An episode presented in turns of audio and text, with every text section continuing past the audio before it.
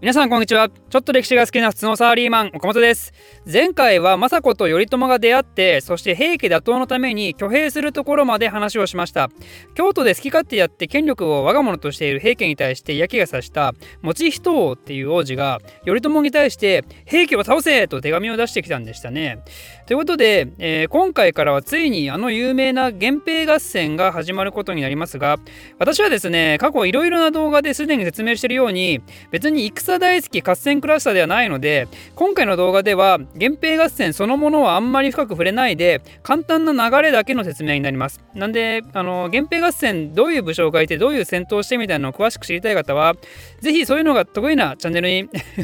えー、そういうだ、えー、チャンネルの動画を見てくださいね。テーブルってことで、えー、まず挙兵をした頼朝が最初にどこに向かったかというと中央から伊豆の国に派遣されていた役人の山木兼隆という人物を殺しに行きます。この人は誰かというとなんと北条政子の前の旦那なんですね。あの北条時政がね頼朝と結婚なんか許さんっつって政子を引き離そうとした時に政子が一回無理やり結婚させられた人物ですね。まあ、頼朝は挙兵ついでに嫉妬心から山木兼隆を倒しに行ったわけではなくてこの人も一応平家の血を引く人物なんですね。なんで源平合戦の幕開けとしてはまさにぴったりな相手であったと。その後頼朝は地方豪族の力を借りながらいろいろな人と戦いをして、まあ、勝ったり負けたりするんですけどあんまり勢いがある感じじゃなく割と膠着状態だったんですね。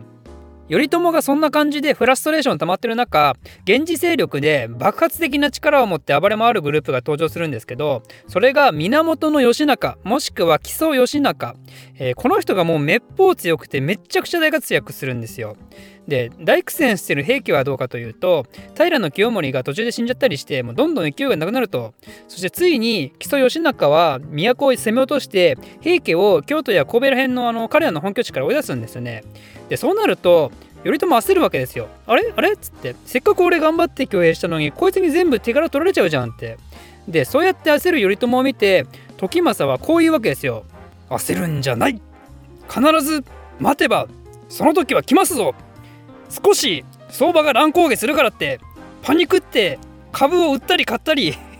するもんじゃありませんぞ、えー、ここは焦らずおとなしくしておこうではありませんか？ってことで、えー、頼朝は少し冷静さを取り戻すんですね。ちなみにこの木曽義仲が大活躍して京都を落としてる間頼朝と政子にとって大きなイベントが起こります。それは何かというと待望の男の子の誕生です。1182年寿永元年のことですね。この子の名前を頼家と言います。この人は成長してからいろいろ大変なことをしますが それはまたあの後の話ってことで。ちなみに、えー、頼朝と政子の間にはその前から娘はいたんですよね。でこの娘はその平家相手に大活躍している木曽義仲の息子と結婚するんですよ。実は木曽義仲が自分の息子を前もって人質として頼朝に送ってたんですね。なんで、まあ、これは政略的意味合いが非常に強いわけですけど、まあ、お互い親戚関係になって同じ源氏同士仲良くしましょうやっていうね、まあ、褒美が多いとか少ないとかそんな些細なことで争うことやりましょうってことですよ。ま、なんだかなかなかできた人物ですね木曽義仲も、まあ、これだけ聞くとね。ただですねこの後そんな木曽義仲にとって大問題が起こってしまってそれは何かというと西側に逃げていく平家を追いかけた彼の軍勢がですねついにある時負けてしまったんですよね。でそれで逃げ帰ってきた吉中軍の連中がそのまま京都周辺で暴徒化するんですよ。金目のものをよこせっつってね。何せ吉中軍って別にその平家打倒で動き回ってる間特に正式な恩賞をもらうわけでもなく、まあ、簡単に言うと町を壊して略奪するのが彼らの意思のモチベーションになったみたいでそれが京都っていう場においても行われたわけですよ。でそんなことするともちろん京都にいる人たちから大品種食うわけですよねなんだあの木曽義仲とかいうやつはってまあ、それは中央にいる人ももちろん同じで後白河法もぶち切れてしまって「えー、あの木曽義仲とやつを撃て!」って命令を頼朝にするんですよ。でこれを受けて時政はもうニッコニコなんですね。「うーらきつ!」って あの平家はねもう西側に逃げまくって勢いなくしてるしこれで義仲を撃ってしまえば奴の起こした手柄は全てこちらのものって感じですね。でその義仲打倒のために頼朝は弟の範頼と義経を派遣しますここで出ましたね源頼経、まあ、日本人にはなぜかとても人気の高い人物ですね。彼は特にゲリラ的な戦法を駆使する戦の天才で、まあ、たちまち義仲を追い詰めるんですね。そして1184年、えー、寿永3年宇治川の戦いで義仲を殺すことに成功します。ちなみに義仲を殺した後はですね人質となっている義仲の息子はねももはや何の価値もないということでなんと速攻殺されます。頼朝に。自分の娘の旦那だけどね。もうこれには娘もだいぶショックだったみたいでもう部屋にこもって食事も食べないぐらいだったらしいですね。で後白河法皇はですね木曽義仲だけでなく平家を倒せっていう命令も頼朝に送ったんで義経はそのまま平家との戦いにも突入していきます。それで摂津の国っていう今の大阪兵庫ら辺で行われたのがかの有名な一ノ谷の戦いですね。あの義経軍がね崖の上から馬乗ってブワーって降りて奇襲するやつ、まあ、当時の常識としてそんな崖をね馬乗って下るなんてのはありえないんでこれに意表をつかれた平家軍はこれまた敗戦するんですね。というわけで、えー、ここでも義経の記載っぷりが遺憾なく隠されてまた平家はどんどん西側へ追いやられます。えー、平家は次に四国に向かって瀬戸内水軍っていう平家支援勢力とくっついて立て直し分かるんですけど対する義経も熊野水軍っていう味方をつけて屋島の戦いっていうのもあってこれでまた平家に勝ちます。ちなみにこの時に登場して活躍するのがあの有名な那須与一っていう人ですね。あのめっちゃ弓うまい人ね。あの遠くの船にある扇の的に弓ピューンってやってる人。でこの時も義経はどうも奇襲しかけて、まあ、当時からしたら上被害のことをして勝ったようでなんかこういう人なんですよね義経って。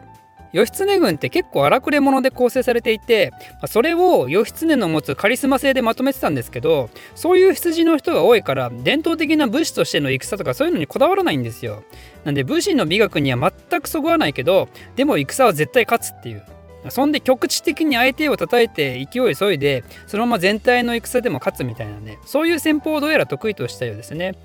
で最終的にはですね今の山口県で行われた壇ノ浦の戦いでついに平家を追い詰めて平家の一門は敗北悟ってみんな海に飛び込んで自殺するっていうねこれにて、えー、源平合戦は晴れて源氏の勝利ということになったわけですね。ただし、これは源氏勢力、特に頼朝にとって決して万々歳な結果に終わったわけではなくて、この壇ノ浦の戦いの時に義経大きなミスを犯すんですね。それは何かというと、三種の神器の確保に失敗したこと。三種の神器って何かというと、まあ、大体皆様ご存知と思いますけど、あえて説明をすると、八田の鏡、草薙の剣、八坂木の勾玉を指すわけですね。でこれらは何かというと古代からこの3つのアイテムを持っていることが正当な天皇としての条件になるわけですよ。なんでそんな大事なものがこんな壇ノ浦なんかにあったのかというと平家は西側に逃げていく時に当時の天皇である安徳天皇を一緒に連れてったからなんですね。天皇を抑えている限り正当なのは自分たちの方であると言えるわけですからね。